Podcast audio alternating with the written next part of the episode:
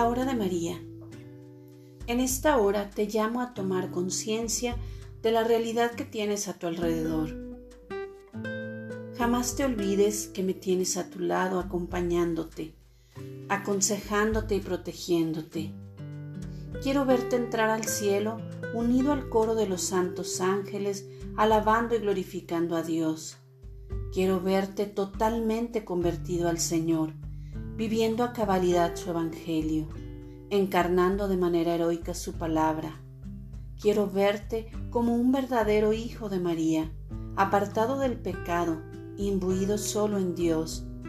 Quiero verte siempre feliz, con una sonrisa en tus labios y una mirada pura y cálida.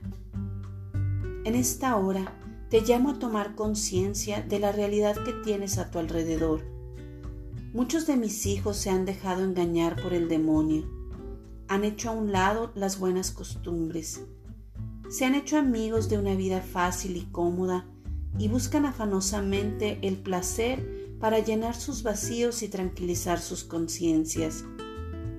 Muchos de mis hijos crucifican de nuevo a Jesús, sus corazones rebosan de maldad, sus acciones dejan mucho que desear, reniegan de Dios, no se acogen a su divina misericordia, dudan de que el mismo infierno existe.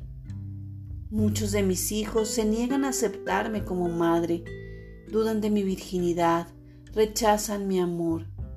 Como puedes darte cuenta, me encuentro triste y hoy te llamo a la reparación.